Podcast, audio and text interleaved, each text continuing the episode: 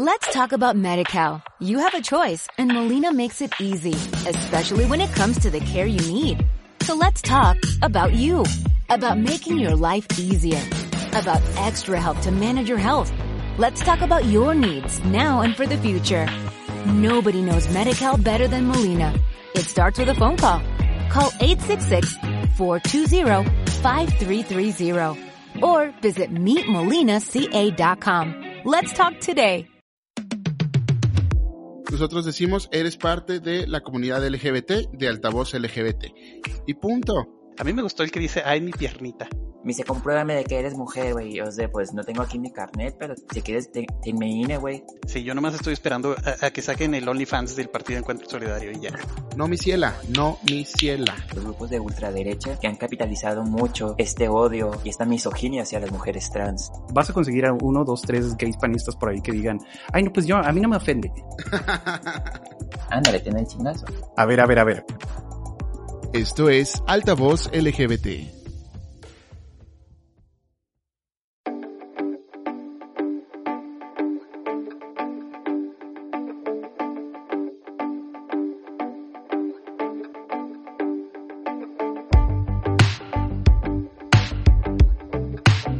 Hola, ¿qué tal? Muy buenas tardes, días, noche, la hora que sea que estén escuchando esto. Bienvenidos, bienvenidas y bienvenides al podcast de Altavoz LGBT.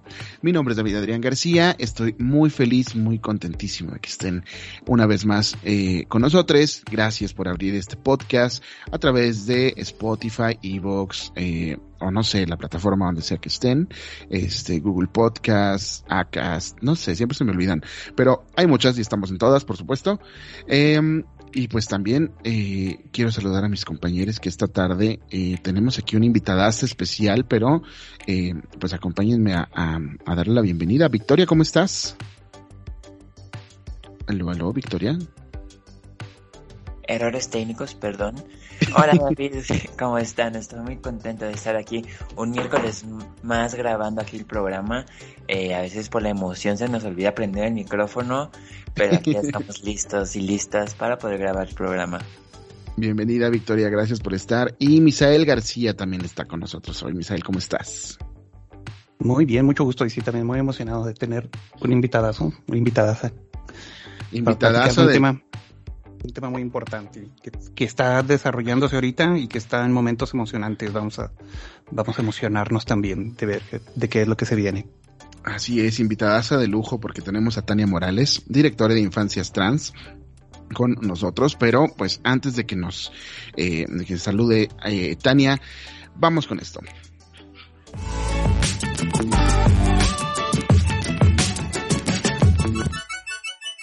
Y bueno, está con nosotros eh, Tania Morales, directora de la organización Infancias Trans, que eh, pues súper admirada, una gran activista, este, que admiramos aquí eh, bastante y que hemos visto su trabajo y que pues esta semana ha estado en todos los medios y no podía faltar altavoz, por supuesto. Tania, ¿cómo estás? Muy bien, David, muchas gracias. Muy contenta de estar por acá en Altavoz LGBT. Excelente, pues muchísimas gracias a ti por aceptar la, la, invitación y sobre todo, este, pues por sentarte aquí a platicar, este, pues eh, relativamente largo y tendido aquí este, sobre este tema que es tan importante que son las infancias trans, eh, sobre todo porque tenemos ahorita eh, una coyuntura que la semana pasada, una noticia que, bueno, a quienes a lo mejor no estamos tan metidos en el tema, nos tomó un poco por sorpresa, este, respecto a lo que dice la Suprema Corte, ¿no? Que invalida un artículo de una ley en Puebla, precisamente sobre identidad de género, y entonces la nota en todos lados fue que la Suprema Corte de Justicia legalizó las infancias trans en todo el país, este, y, y básicamente que ya es ley, todo, o sea, fue así como que la cobertura que se le dio en algunas partes, pero bueno, tú eres experta, cuéntanos así como a grandes rasgos qué fue lo que pasó. Sí, nosotros Perdón, nosotros estamos aquí, sí, felicidades, felicidades, pero no sabemos realmente qué pasó, estamos así como, ¿qué, qué onda? ¿Es, ¿Es, lo que nosotros nos imaginamos? ¿Qué sigue? ¿Qué está pasando? Sí, pues no, no se legalizaron en todo el país, pero sí vamos a dar un poquito de contexto.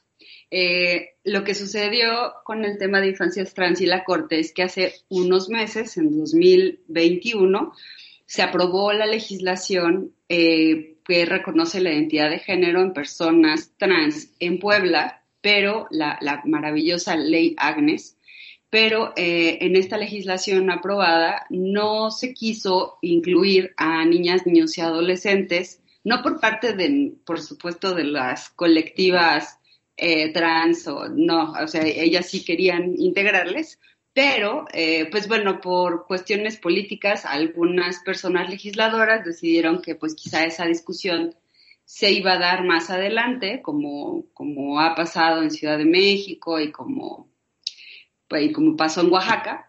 Eh, y bueno, se quedó aprobada esta legislación. ¿Qué Son, Perdón que te interrumpa. ¿Cuántos estados tienen ahorita una ley de infancias trans que sí está en su legislación? ¿Son cuatro nada más? O... Eh, eh, Jalisco no está en legislación, fue un acto administrativo, un decreto que emitió el gobernador, que es igual de, este, de fijo, importante y sin retroceso que las legislaciones. Esto es algo muy importante que quizá sirva en otro podcast para hablar eh, de la importancia de, estas, de estos decretos. Eh, pero bueno, en Jalisco desde 2020 fue el primer, eh, el primer estado de la República que se atrevió a incluir a infancias adolescencias trans en sus procesos y además ha sido el de más avanzada porque además no solo no pone un límite de edad, sino que además protege, digamos, a niñas, niños, niñas, adolescentes cuyo eh, madre o padre no está acompañando el proceso. Entonces, si está solo la mamá o solo el papá, pueden ir a hacer el trámite sin necesidad de que vayan por fuerza las dos personas. Y en caso de que no haya ninguna persona, mamá o papá, esté acompañando el proceso, puede eh, intervenir la Procuraduría del Menor y ayudar a, que se, dé se lleve a cabo el proceso. Entonces, digamos que así el lugar de más avanzada, no solo en México, sino en el mundo entero, es Jalisco, eh, que eso estuvo buenísimo, 2020. Y nos dio la pauta. Después, eh, lo que ocurrió fue que se reformó la, legislación que ya estaba en Oaxaca, eh, igual, de la misma manera que, que en Puebla, primero se aprobó esta legislación para personas mayores de 18 años y una diputada súper aliada en Oaxaca presentó una reforma para modificar la edad. También ella tenía la intención de que no hubiera una edad mínima, una edad límite. Sin embargo, pues bueno, el Congreso decidió eh, que eh, iba a ser el procedimiento a partir de los 12 años. También contando con este tema de, de que puede la madre o el padre, o sea, no tienen que ir por fuerza las dos personas, acompañando al proceso.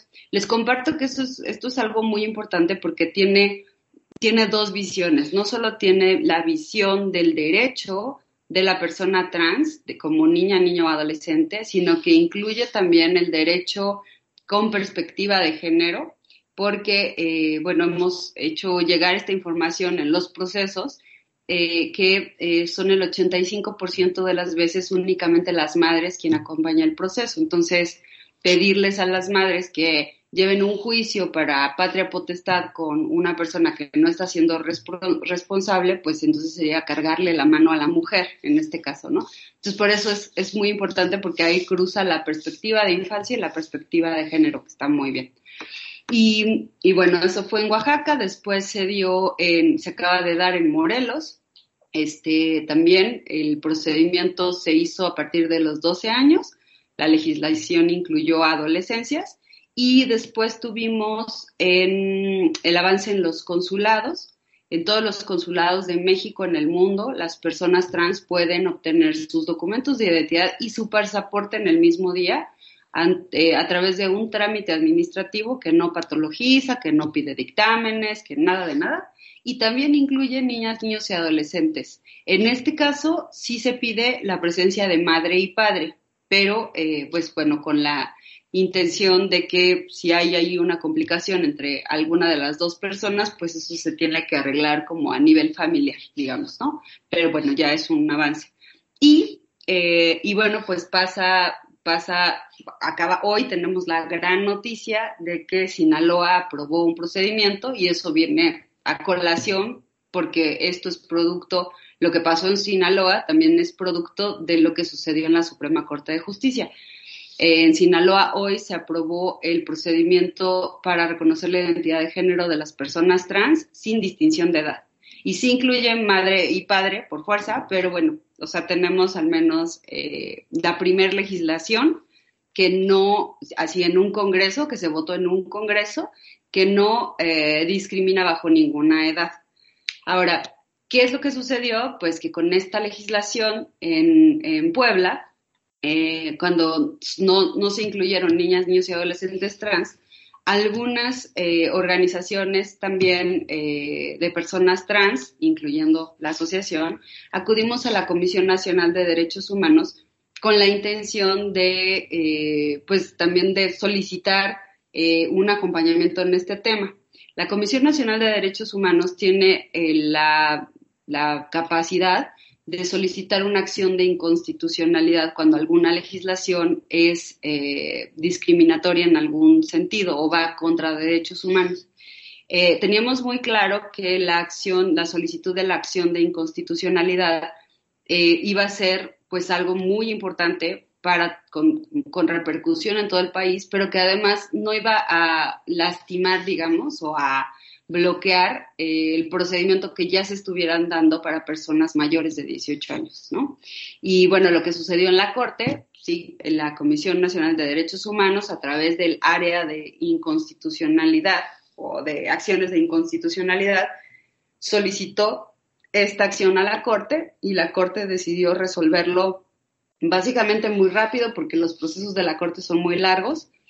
Y eh, bueno, lo que sucedió es que se declaró inconstitucional porque eh, excluía o no, no daba un procedimiento para personas menores de 18 años. Y esto fue un hitazo porque, eh, digamos que de muchas maneras hay mucha gente que está trabajando este tema, despachos, organizaciones que llevan amparos, por ejemplo, y que los amparos, pues está excelente el resultado, pero el amparo solo protege a la persona que está, que está pidiendo el amparo, no a la colectividad. Entonces, cuando la Suprema Corte de Justicia se pronuncia diciendo esta legislación es inconstitucional porque las niñas, niños y adolescentes trans tienen derecho a contar con sus documentos de identidad, pues eh, funciona de muchas maneras por ejemplo, las personas que llevamos procesos, que somos litigantes y que estratégicamente hacemos litigio estratégico o los despachos que se dedican también a eso, pues hoy tenemos un precepto que citar en nuestros procesos judiciales. O sea, antes teníamos eh, la opinión consultiva de la Corte Interamericana de Derechos Humanos y hoy tenemos una, una sentencia de eh, la Suprema Corte de Justicia. Entonces tenemos algo que es de aplicación general, es decir, todas las personas que litigan pueden utilizar eh, ya la, lo que la Corte dijo, porque además con la mayoría de votos, en este caso fue una unanimidad, eh, se crea jurisprudencia. Entonces hoy ya tenemos una jurisprudencia que dice que las niñas, niños y adolescentes trans tienen el derecho a eh, tener sus documentos de identidad y además muy importante lo que, lo que se explicó ayer, que fuera a través de un, trámite sencillo y expedito, o sea, no que nos manden a juicios horribles, que no se debe patologizar, eh, que no se, que no, no se está obligado a cumplir con ningún requisito médico, psicológico, psiquiátrico o de modificación corporal alguna, eh, y que, pues bueno, tenía que ser un procedimiento además gratuito. Y esto está muy importante porque es la manera en la que eh, las personas que litigan pueden utilizar este precepto. Pero otro, o digamos que la siguiente parte que es muy importante es que a partir de este momento cualquier legislación o cualquier proceso legislativo en cualquier estado de la República Mexicana, los que nos faltan, llevamos 20 apenas, no podrán eh, excluir a niñas, niños y adolescentes para, eh, para en las legislaciones. O sea, ya teniendo este antecedente, sabemos que ninguna legislación puede aprobar una legislación excluyendo a personas menores de 18 años. Y esto fue el efecto inmediato que ocurrió hoy en Sinaloa. O sea, yo eh, sabemos que la, la, propuesta legislativa venía con la inclusión de niñas, niños y adolescentes, así como en Puebla y así como en algunos otros estados que se ha aprobado, por ejemplo, Baja California, pero a la hora de votarlo, eh, siempre se, en la negociación política, digamos, adentro de los congresos, siempre se, se negocia con eh, las personas menores de 18 años. Bueno, pues ahora no se va a poder negociar con las personas menores de 18 años porque no se pueden aprobar legislaciones así. Y, y bueno, en, en, ese sentido, o sea, en el sentido del derecho, serían los dos grandes logros. Eh, no quiere decir que todo el mundo, o sea, ya a partir de hoy todo el mundo en cualquier estado de la República puede ir a tramitar un acta de nacimiento al registro civil. Eh, sí puede, sí lo que podemos hacer es utilizar esta herramienta de la sentencia y sus efectos para solicitar directamente en registros civiles y que eh, los registros civiles hagan una interpretación del derecho, aunque en los estados no haya legislación, y puedan otorgar actas de nacimiento. Sí se podría hacer, pero bueno, pues tenemos ahí como en respuesta un poco habrá quien sea sensible y que diga sí, que haga su trabajo interpretando el derecho, eh, y habrá quien diga no, pero digamos que es como una forma de poder seguir avanzando en estos temas en los demás estados. Wow. No sé si ustedes, Victoria o Isabel, si les está explotando la cabeza como a mí, porque es, eh, es una gran noticia, es increíble todo esto que está pasando y este y, y eres muy buena para explicar las cosas. Así que... La verdad es que sí, o sea, un tema tan complejo, cuestiones tan complejas, lo puedes resumir, lo sintetizas y casi casi con peditas y con manzanitas y lo entendí perfectamente. Sí, me está explotando la cabeza también. Ahora, por ejemplo, eh, aquí, aquí en Chihuahua este, no tenemos todavía una ley este, que reconozca la identidad de las personas trans. Las personas trans ya hacen sus cambios sin ningún problema por, este, digamos, administrativamente. Sí. Pero, este, y, y, ya no, eh, ahorita ya no se tiene que llevar un juicio, o sea, ya vas y lo pides y, y te lo dan, pero, este, digamos que sí está este impedimento todavía de que tienes que ser mayor de 18 años. Entonces, a partir de ahora, tendría que, este, se podría hacer algo para que empiece a cambiar esto, pero, pero además cuando pase la ley, porque eventualmente tendrá que haber una, va a ser, este, sin tiene que ser sin distinción de edad, pues. Exacto, yo lo que diría o animaría a las personas trans menores de 18 años y sus familias que están en Chihuahua a eh, tratar de hacer sus trámites, porque seguramente con este precedente eh, las, las y los oficiales del registro civil sabrán que no pueden decirles que no a personas menores de 18 años. Entonces, incluso eh, yo diría que ya sería posible que lo intenten. Eh, y bueno, por supuesto, cuando pase la legislación, si pasa la legislación, o sea, más bien no si pasa, si, si están intentando abonar a, la, a una legislación que quizá no es necesario. Los que les decían en Jalisco hay un decreto y el decreto ya modifica el reglamento del registro civil. Entonces, eh, quizá no sea necesaria la legislación porque tiene un buen peso cuando, se, cuando es un acto administrativo y además eh, recordemos que no hay un precepto del tema de derechos humanos que dice que no podemos ir retrocediendo en los avances que ya se dieron. Es decir, no puede existir otro decreto o alguna legislación que quite los derechos que ya se otorgaron a las personas. Entonces, para atrás no va a ir, solo, solo se puede ampliar el derecho. Entonces, yo animaría a las personas en Chihuahua, menores de 18 años, que se animen a ir a los, a los, a las oficialidades del registro civil a hacer este trámite, a solicitar. Excelente, pues está buenísimo esto. Este, Victoria, no sé si querías preguntar tú algo porque tú estabas muy emocionada con este tema también. Este, vas. Voy. Bueno, eh, yo creo que la mayoría de nuestros escuchas o quienes están escuchando ya sabe que es una, infancia trans, ¿no? Son eh, estas personas menores de 18 años eh, que no se identifican con su género sexo asignado al nacer. Pero Todavía tenemos en México, Chihuahua, en la mayor parte del país, una gran estigmatización a las infancias, con discursos tan, perdón la palabra, tan pendejos de que las infancias no pueden decidir, y precisamente en los marcos jurídicos todavía se impone este impedimento de 18 años. ¿Cómo podemos ir abonando, cómo podemos ir quitando esta estigmatización hacia las infancias trans? Porque literalmente lo que están usando los grupos antiderechos y quienes capitalizan el odio es de que las infancias no pueden decidir y ellas no son capaces de decidir sobre ellas mismos. Sí, pues me parece que esto es bien importante eh, porque generalmente se difunde la idea de que el género de una persona es una elección, ¿no? Esto de decide su género decide cambiar. Y pues eh, me parece que ir eh, desmontando estos discursos de que, que, además dice, lo dice la gente que no lo vive en primera persona o que no lo sabe, solo es su imaginación, para decir que todas las personas solo vivimos nuestro género, no lo elegimos. O sea, lo que elegimos es si vivirlo públicamente o o si el entorno está tan violento que pues mejor me lo callo y no, y no, lo, no lo expongo. Pero es importantísimo partir de que todas las personas, sin falta, eh, tienen una construcción de su identidad de género entre los 18 meses de nacimiento y 24 meses de nacimiento.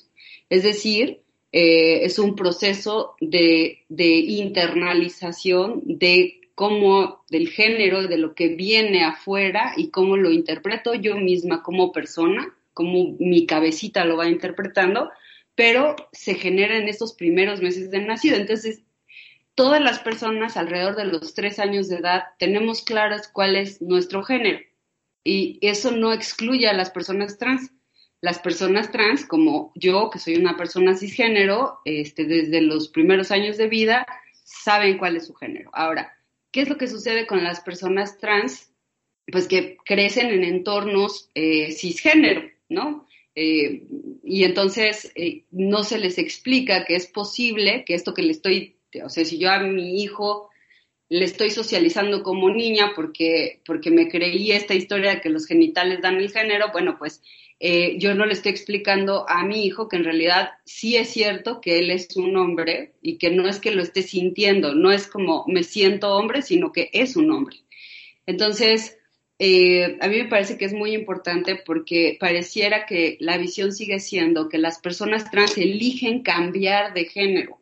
Pues no, no eligen ni cambian de género ni lo eligen, solo su género desde un inicio es un género distinto al impuesto y él, lo que sí eligen es vivirlo públicamente y explico, como, sí, tener esta posibilidad de vivirse libremente.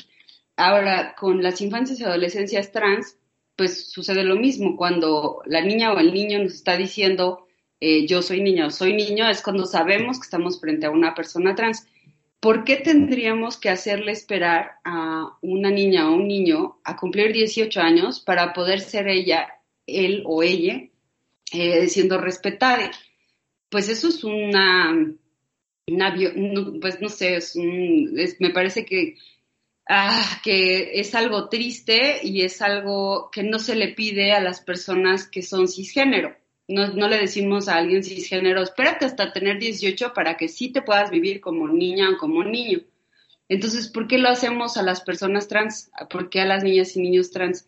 Entonces, yo creo que eh, lo importante pues, es, uno, difundir eh, información. Eso veo, vemos que justamente esta información eh, que surge desde las fuentes reales, que son las personas trans y las familias de personas trans, eh, también ha sido ya replicado eh, incluso en la Suprema Corte de Justicia.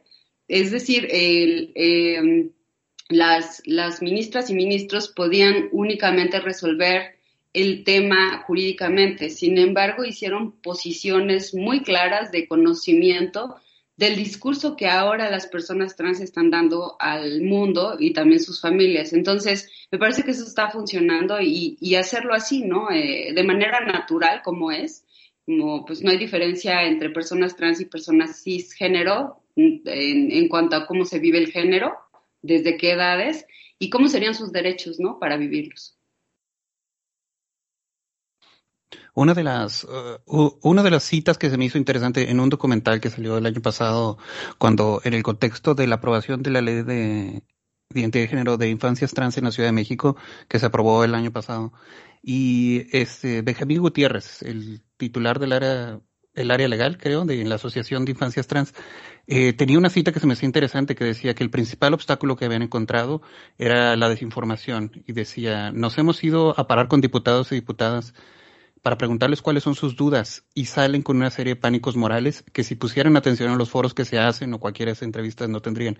O sea que los diputados no se han acercado a la información que se les ha hecho, que se, bueno, no se habían acercado en ese momento a la información que se les hacía disponible y que las dudas que tenían eran basadas en bueno, eh, la palabra que usó es pánicos morales.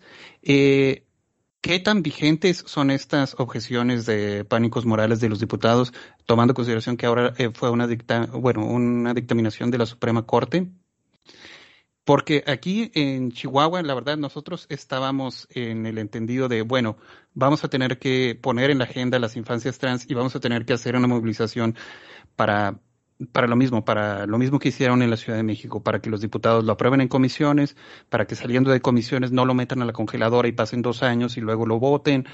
Y si es, si esa, si ese mapa que teníamos nosotros planteado como activistas aquí en Chihuahua ha cambiado a raíz de esto de la Suprema de la Suprema Corte, que me parece que sí.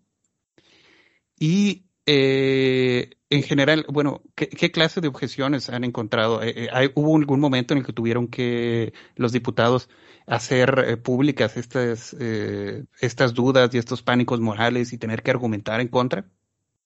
Sí, bueno, pues a mí me parece que, que, ha habido varios factores que han ayudado a avanzar muchísimo. En los últimos tres años el tema de infancias trans ha avanzado mucho y eso es gracias a la gran difusión, por ejemplo, como ustedes, por medios de comunicación. Eh, yo creo que nos arroparon y este y eso ha, ha, sido muy bueno porque yo recuerdo las primeras notas que salieron sobre infancias trans, bueno, eran terribles, ¿no? Y además justamente lo que hacían era difundir miedo a la población. Eh, poco a poco hemos visto cómo ha cambiado esto, las notas en periódicos, en radio, en incluso lo que dices, ¿no? O sea, ya ahora tenemos documental, tenemos, hemos participado en programas de televisión, etcétera. Y, lo más importante es que las voces de las infancias y de las adolescencias trans son las que han sido escuchadas, ¿no?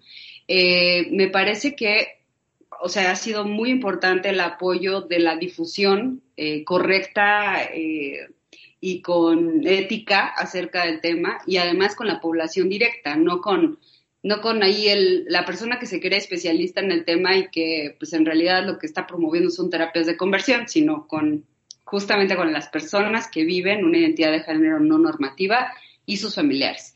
Y, y por otro lado, me parece que, eh, o sea, lo, que, todo lo que se hace en medios de comunicación ha tenido un impacto muy importante en la la asociación participamos en el comité de la marcha del orgullo en la Ciudad de México, por ejemplo, y fue muy lindo que el tema lo abrazaron por dos años, eh, el comité de la marcha. Esto nos permitió difundir al interior de nuestras comunidades, o sea, no solo la comunidad trans, sino eh, la comunidad LGBTTIQ+, eh, pudo seguir, digamos, una celebración de la marcha, pero en eso les, pues, les integramos contenidos informativos acerca de infancias trans. Y me parece que eso dio un punch muy importante porque entonces las personas comenzaron a entender la cantidad de, de dificultades que tienen las personas trans para lograr eh, existir, nada más, ¿no? Eh, y entonces, pues, eso generó muchas, muchas personas aliadas que se pronunciaron a favor del tema y creo que eso también ayudó. Y luego han venido desde los avances tanto de decretos legislativos a nivel nacional, lo que pasó en relaciones exteriores y la Suprema Corte de Justicia, pues abona a darle una credibilidad no solo desde los activismos y desde las personas, sino a través del derecho, ¿no? Eh, hoy hay un montón de precedentes legales que se pueden citar que están fundamentados. Eh, o sea, lo que ocurrió, por ejemplo, con la Secretaría de Relaciones Exteriores en los consulados del mundo es un avance importantísimo. Ningún otro país tiene esto. Y está fundamentado en los derechos eh, y en, el tratamiento eh, de, de, procurar hacer un piso parejo para todas las personas. Entonces, eh, yo creo que para avanzar en Chihuahua, pues por supuesto habría que hacer una campaña de información eh, justamente atacando los pánicos morales directamente. Citamos a Benjamín, por supuesto, mi compañero que ya no está, no está trabajando con, en la asociación, pero ahora trabaja en una comisión de derechos humanos. Entonces, estamos muy orgullosos de su trayectoria. Es el primer hombre trans trabajando en comisión de derechos humanos. Eh, pero bueno, Benji eh, citaba a nuestra querida Shibón Guerrero, que es una mujer trans académica, que habló sobre los pánicos morales y los analizó. Entonces, me parece que eso fue muy importante porque entonces, eh, si entendemos cuáles son los pánicos sociales, morales acerca del tema, pues entonces podemos difundir eh, información clara y fidedigna. Entonces, eh, lo que hicimos varias organizaciones fue, digamos, coloquialmente decimos tomar al toro por los cuernos, ¿no?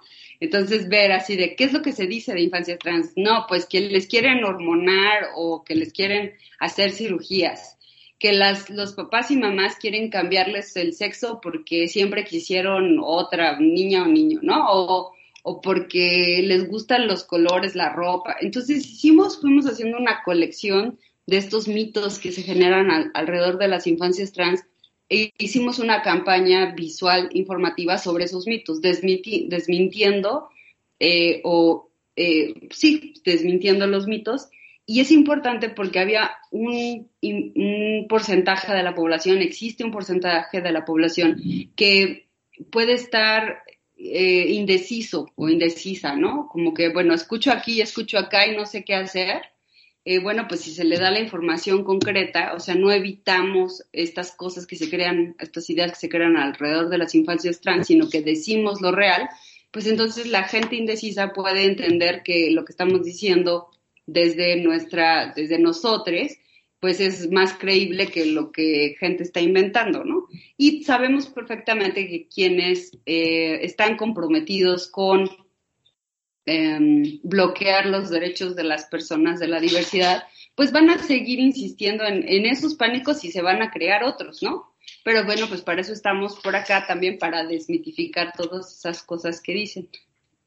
Creo que es por ahí. Sí. Algo que me pareció muy importante acerca de, de, esto, bueno, de la decisión de la Suprema Corte y de las nuevas legislaciones que tienen eh, una visión burocrática del procedimiento que no es una visión médica del procedimiento, lo cual era como algo que en otros países se había dado, que para poder ajustar tus documentos de identidad tenías que someterte o a una cirugía o a procesos de hormonización o cosas así.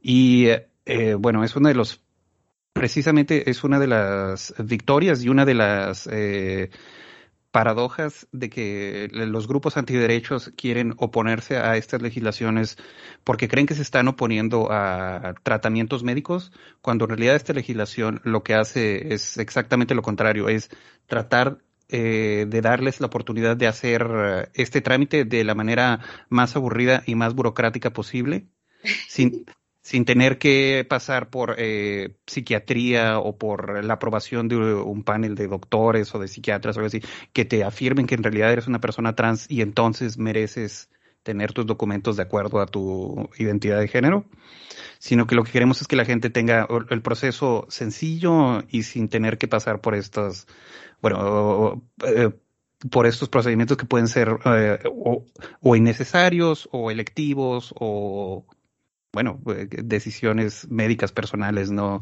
no de alguien más, pues. Sí, justamente, fíjate que hay, hay países en el mundo que de verdad es impresionante. O sea, eh, no han entendido de qué se trata el género y no han entendido de qué se trata el cuerpo.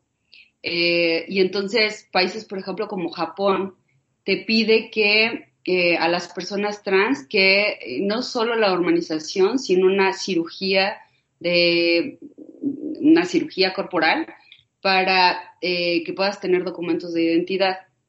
Y entonces no acaban de entender que el género no, no está ligado a, cómo, cómo es mi cuerpo, cómo son mis órganos sexuales, eh, que mi género está en, mi experiencia de vida identitaria. Eh, y entonces les hacen pasar por esos procedimientos. En Suiza hasta hace poco te tenías que esterilizar para poder tener un documento de identidad. Entonces, por supuesto que no había procesos para personas menores de la edad este, fijada para tener mayoría de edad en los países porque difieren, ¿no? De 18 a 21 años, no había procedimientos porque pues el procedimiento es a través de normar el cuerpo, de modificar el cuerpo para que quepas en la idea de cómo la gente piensa que debe ser un hombre o una mujer. Creo que esa batalla la comunidad trans la ganó hace tiempo en México porque logró separar el tema del derecho a la identidad, de tener documentos, de, ser reconocido por el Estado, porque es obligación del Estado reconocer quién eres, y la libertad de poder modificar tu cuerpo como tú lo quieras, pero no obligatoriamente. Eh, esto nos, esta batalla la ganó la comunidad trans, me parece que fue fundamental y justamente permitió que la entrada de las infancias trans que por supuesto, además eso es otro mito, nadie opera este, y nadie hormona a niñas y niños. Y además de todo, eh, o sea, cuando se hace que eso es para la población intersex, incluso no estamos y se está pugnando porque eso no suceda, ¿no? Porque los cuerpos de las personas intersex así funcionan y así son válidos y si la persona en un futuro quiere hacer alguna modificación, correr a cargo de la persona, no de otras personas que piensan cómo debería ser su cuerpo. Pero entonces, me parece que esto es muy relevante y es muy importante y por eso en México hemos podido avanzar tanto, porque justamente separamos el derecho a ser quien soy con el derecho a verme como me quiero ver. Y entonces también esto permite que eh, las personas trans que no desean hacer modificaciones corporales pues tengan la libertad de vivirse así. Quienes quieran hacerlo, pues, está muy bien, ¿no? Eso es algo que de todas las personas deberíamos tener la libertad de vernos y buscar vernos como queremos. Pero hay personas trans que están muy cómodas con, con cómo es su cuerpo, ¿no? Y, eh, por ejemplo, las personas trans no binarias, muchas personas dicen, pues yo no quiero ninguna modificación, o las algunas personas trans binarias.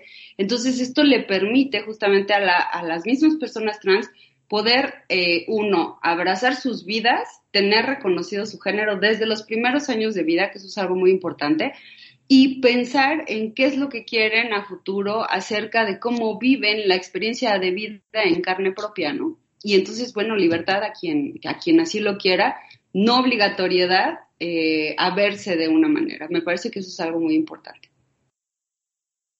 Está buenísimo eso que dices de que las personas trans ya ganaron esa batalla aquí porque eh, justamente, ¿no? Es, es como muy violento querer imponerle a las personas, y bueno, en este caso a las personas trans, querer imponerles que encajen dentro de una norma, este, impuesta por personas cis, o sea, impuesta por, por la mayoría cis, ¿no? Es como decir, ¿por qué tienes que, este, por qué tienes que estar chingando? O sea, porque tienes que imponerte en la gente.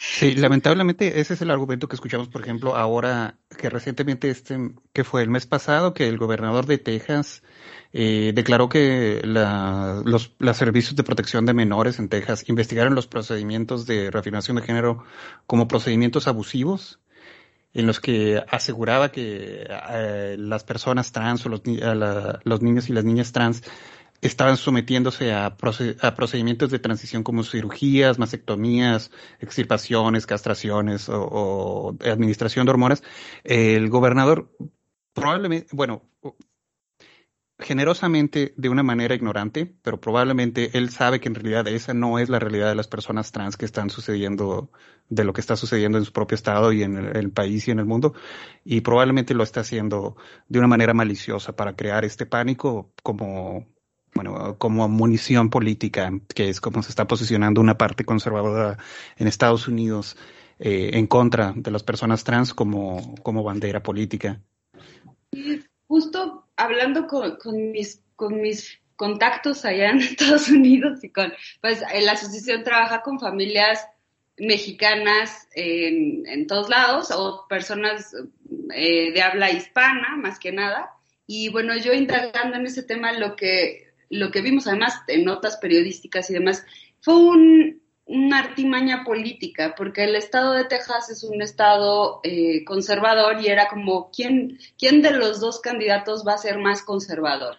Y lo que usaron como moneda este, visible de, miren, el foco está contra las personas trans. Eh, por supuesto que no, no pasó lo que él dijo. Ah, me parece que el presidente Biden además salió muy claro este, públicamente a decir esto no es así. Eh, y además yo estoy a favor de las infancias trans también, ¿no?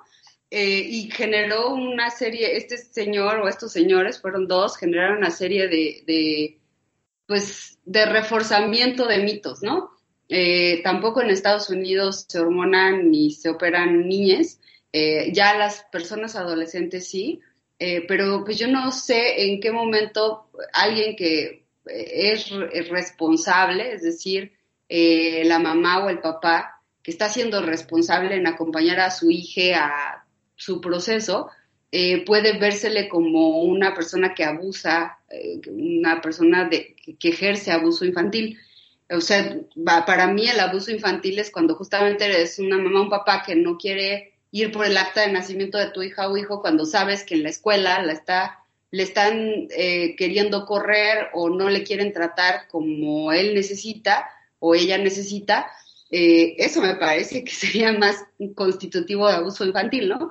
Pero justo como las legislaciones o más bien los, las formas en las que se concibe el género y los procesos para reconocer el género son distintos en cada país, eh, me parece que hay que como avanzar en esos temas, ¿no? Pues no tenemos por qué pedirle nunca a una persona que tenga que verse de una manera para poder que esa persona pueda ejercer sus derechos identitarios.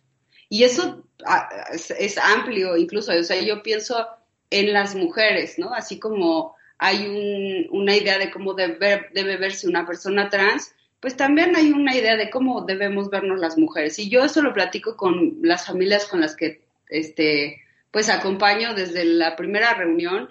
Yo les digo, pues si yo abro una revista de moda y me dicen que yo para ser mujer tengo que verme como las eh, mujeres que salen en esa revista de moda, pues simplemente no, no voy a lograrlo, ¿no? O sea, mi, mi, mi, ni, mi, ni mi piel, ni mi estatura, ni mi peso tiene que ver con lo que el mundo a veces te dice que tienes que ser. Entonces, pero eso no quiere decir que no sea yo una mujer, ¿no? Este, entonces, bueno, creo que hay que empezar a combatir también esas ideas acerca de la estética y de, y de cómo debemos vernos y de, de dejar de tratar de meter en cajitas a las personas. Yo creo que la mayoría de las personas, contrario a lo que dicen, que somos minoría, yo creo que la mayoría de las personas somos diversas y poco a poco el tema social eh, nos va moldeando para no salirnos de la cajita, ¿no? Porque eso tiene un costo. Sí, y la verdad creo que es un tema muy importante, o sea, porque muy poca gente se pone a ver que esas legislaciones, esas aprobaciones, por ejemplo, infancias trans, es un tema eh, de salud, inclusive salud mental, ¿no? Porque vemos que México y todavía grandes países latinoamericanos de América Latina tenemos una carga muy grande de suicidios de infancias trans y de adolescencias trans y de personas trans, precisamente por la violencia de no encajar en la cis heteronorma, ¿no? Eh, todavía tenemos eh, este peso de que se nos impone el cómo vernos, el cómo ser y el cómo actuar según la mirada cis heteronormada, ¿no? Y mm, critican mucho este tipo de legislaciones, pero no ven que el poder acceder a un cambio administrativo de nombre puede salvarle la vida inclusive a una infancia, a una niña, a una niña, a un niño, porque creo que lo más importante de estas leyes, lo que ayudan más que a cambiar el nombre, es a cambiar la perspectiva de realidad de las personas y hacerles ver que esta es una cuestión de salud pública.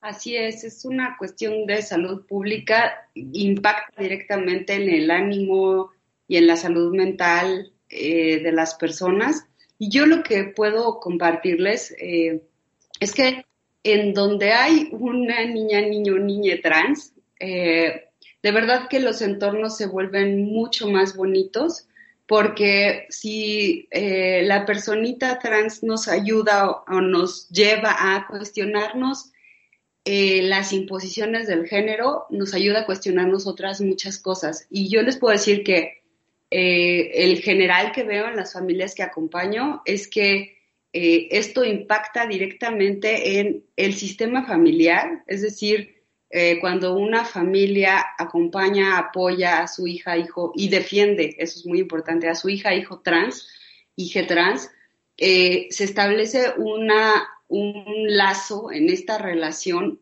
pues prácticamente irrompible, ¿no? Cuando una niña, un niño, un niño sabe que su padre, su madre le va a defender, eh, bueno, pues tiene confianza en el mundo.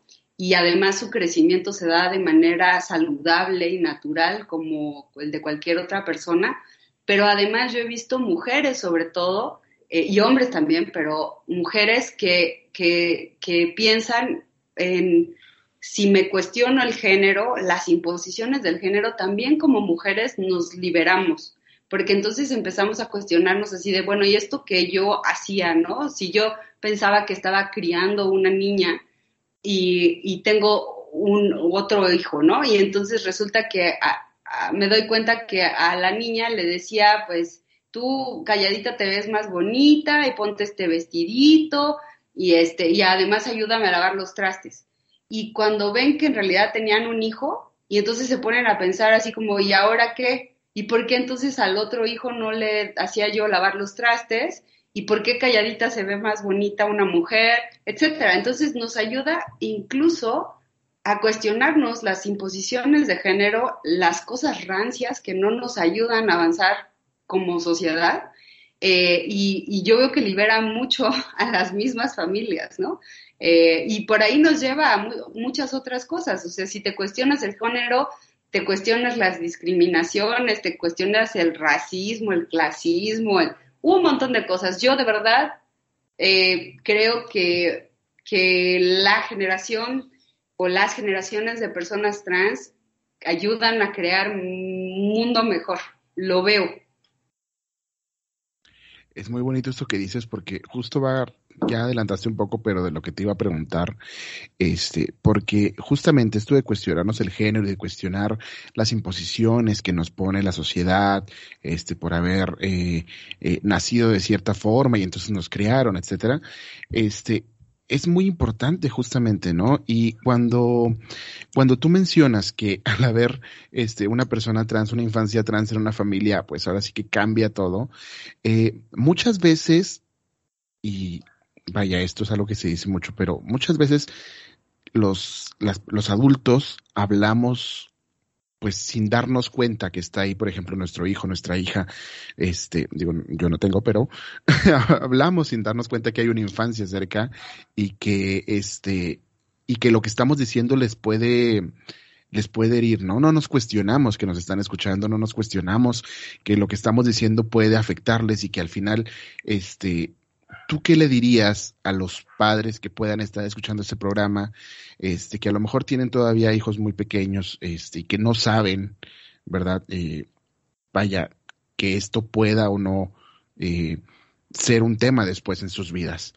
Este, y probablemente mucha gente eh, que ya tenga hijos y que estén a lo mejor empezando, que se acaban de dar cuenta que su hijo es trans, su hija es trans, este, se estén dando cuenta apenas y, están buscando información y llegan a este programa, gracias, este, ¿qué les dirías? O sea, ¿cómo, cómo sería esto, cómo se darían estos primeros pasos como para empezar con esta, eh, con esta transición que no nada más es de la persona, sino de toda la familia, ¿no?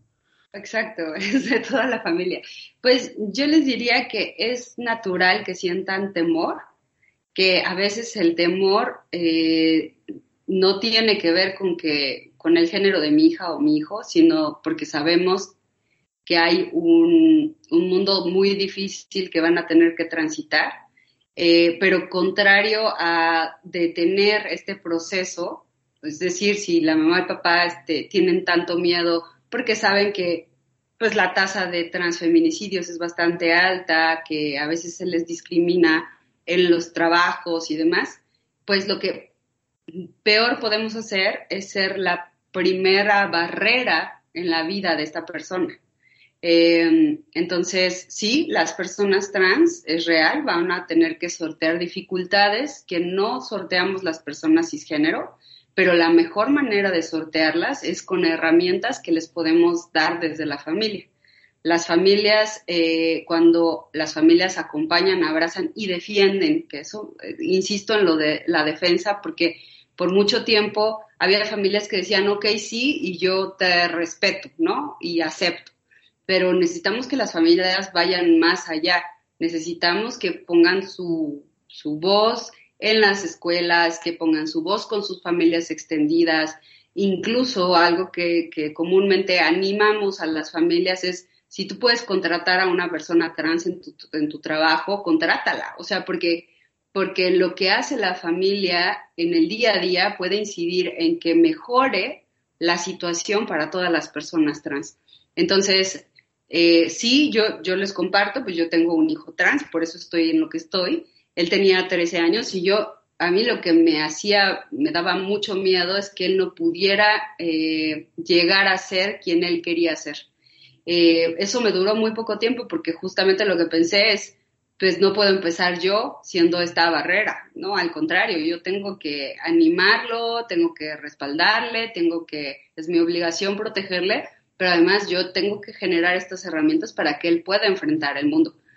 Y, y me parece que ha sido, o sea, fue en mi caso eh, la decisión mejor que pudimos tomar. Luis es un chico de 18 años que tiene ganas de comerse el mundo y que es muy libre, muy feliz, muy pensado, es activista también. Y eso me gusta mucho porque quiere decir que su, su vida eh, no corrió o sea, no se paró, no fue al, a lo negativo, todo lo contrario, ¿no? Este, va creciendo y fue con un impulso muy importante desde la familia.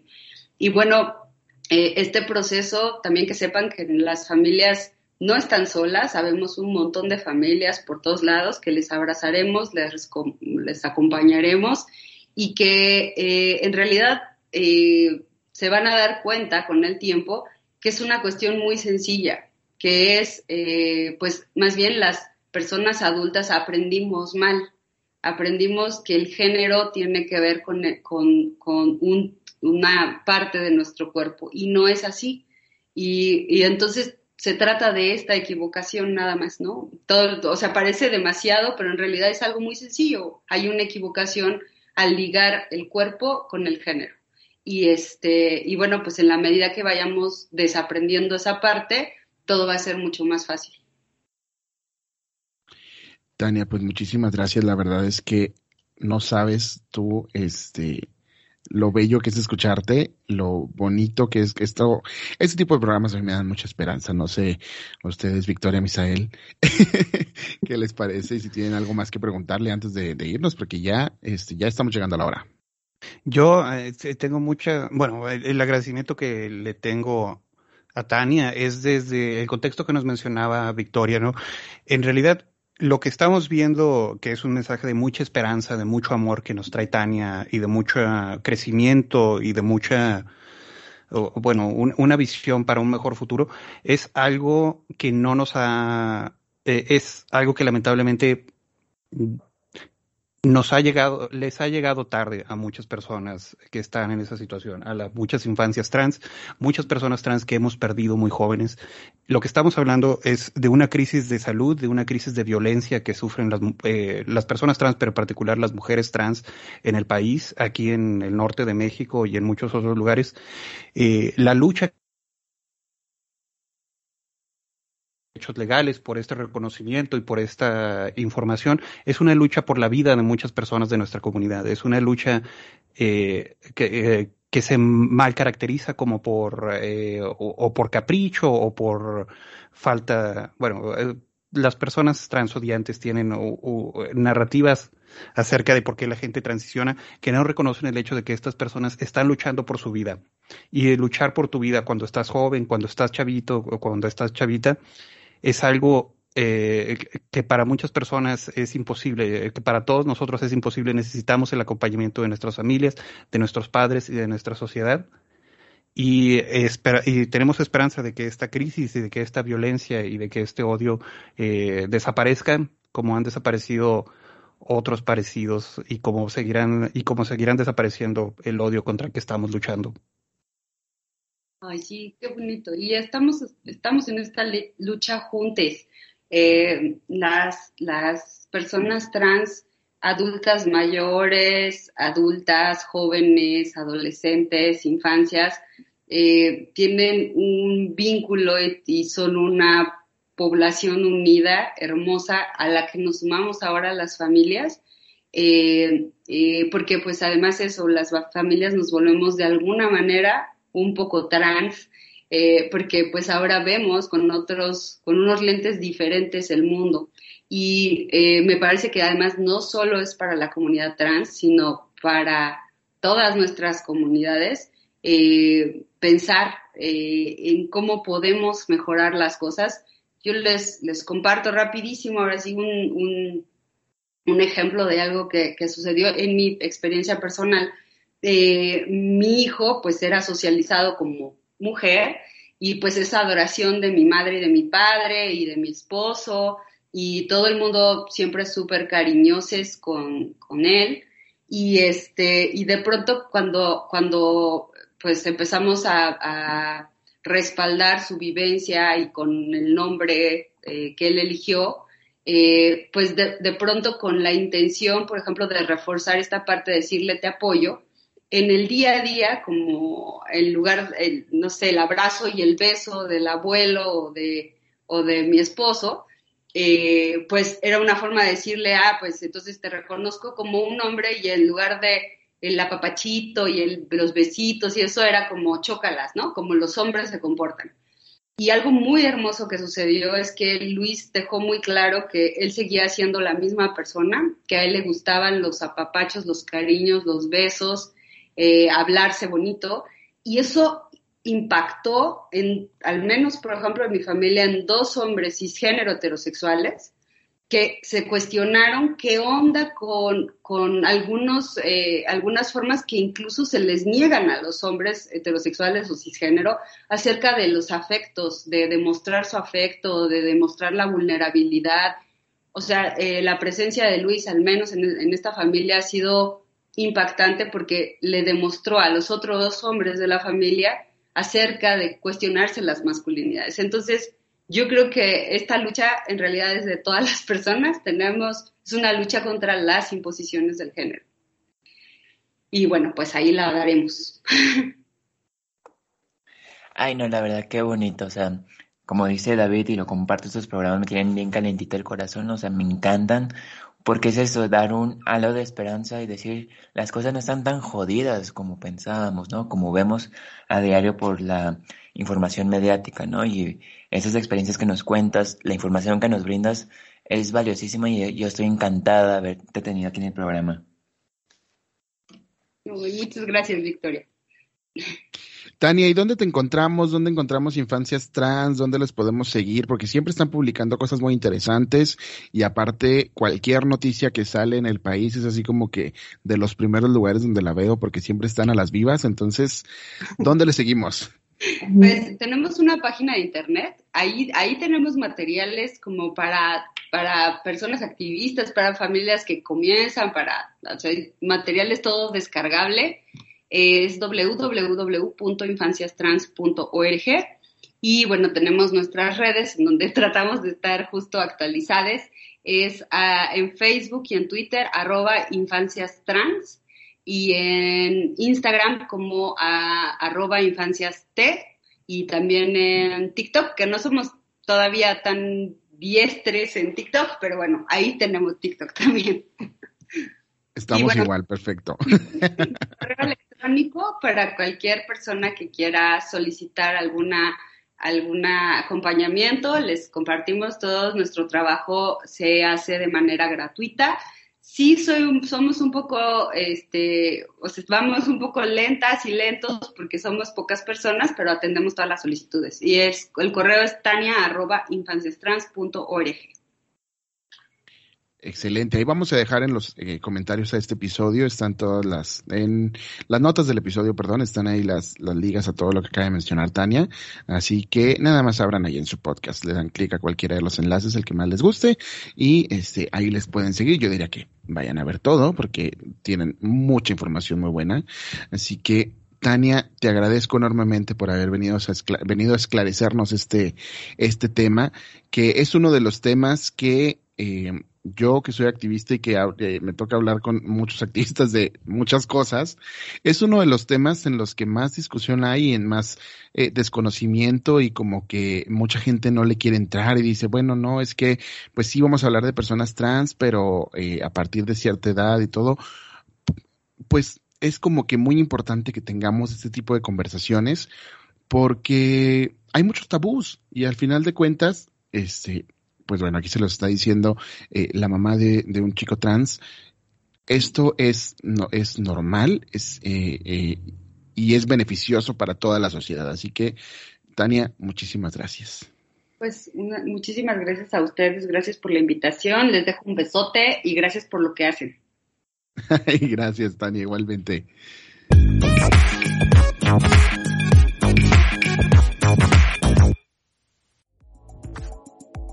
Y bueno, este fue el episodio de hoy. La verdad es que eh, yo creo que ya automáticamente se convierte en uno de mis episodios favoritos. Hemos tenido muy buena racha últimamente, oigan, este, ahora sí que eh, el, fin de semana cumplimos un año, así que tuvimos doble, eh, doble, tenemos un padrino y una madrina, ¿no?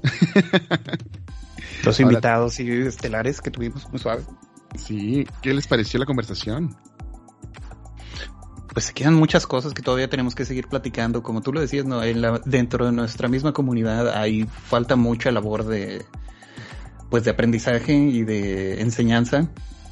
Pero pues poquito a poquito ya, eh, a mí se me hace que estas noticias están avanzando más rápido de lo que nosotros esperábamos, porque somos pesimistas, pero excelente. siempre es bueno tener un podcast en que estemos hablando de cosas buenas. Ay, no, a mí la verdad me encantó eh, Tania es súper chida y, lo explica de una manera que todos pueden entenderle, o sea, no lo hace con tecnicismo, lo hace muy sencillo y me encantó y aparte como lo hace desde el corazón también eh, te, estruje más, ¿no? Y te llega más y es hermosísimo. Para mí también este es uno de mis episodios favoritos. Oigan, pues vámonos. Este, ahora sí que, eh, aparte de, muy buen episodio, eh, conciso, con muchísima información, escúchenlo otra vez porque seguro algo, algo más se les va a quedar.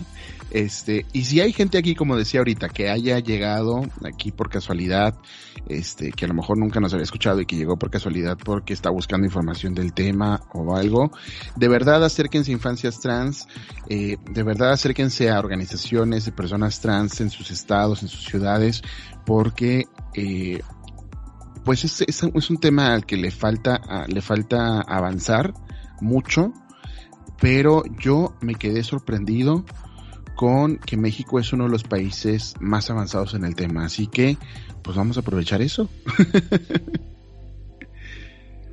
y bueno, pues muchísimas gracias a ustedes también por estar aquí con nosotros, Victoria. Muchísimas gracias, te mando un abrazote y, gracias por estar hoy. Muchísimas gracias, David. A ti te mando también un abrazote enorme a Misael. Los quiero muchísimo. ¿Dónde te encontramos? ¿Dónde podemos ir a dar lata? A mí me pueden dar lata en Twitter, arroba guion bajo la font. L-A-P-H-O-N-D, o en Instagram, eh, que es nomás la font, L-A-P-H-O-N-D. Perfecto, y también pueden ir ahí al Heraldo de Chihuahua a ver la última entrevista que le hicieron. Ya en, en famosa les digo que Victoria ya es, está aquí nada más por, por contrato, porque ya es tan famosa que ya está más allá del bien y del mal. Cálmate. Misael, ¿a ti dónde te encontramos? ¿Dónde te podemos ir a dar lata? A mí, me encuentras de este lado del bien y del mal, del lado del mal. Me encuentran en eh, Twitter como arroba misaelman. Arroba misaelman para que vayan ahí a ver este todos los tweets que subes. Híjole, no, no paras de subir cosas. Uy, y tengo cuatro, y tengo muchos todavía ahí esperando. A, mí me encuentran como arroba David Adrián GM en Twitter y en Instagram también. Y eh, altavoz, vayan y síganos, es arroba altavoz LGBT. Y pues también obviamente suscríbanse al podcast si no lo han hecho.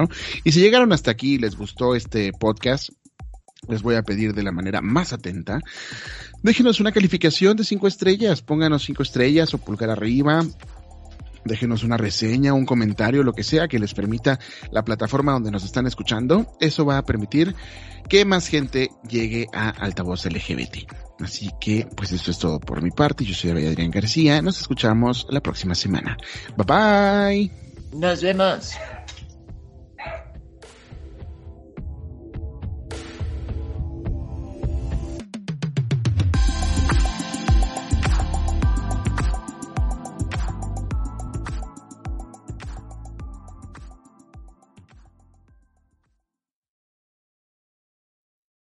Let's talk about MediCal. You have a choice and Molina makes it easy, especially when it comes to the care you need.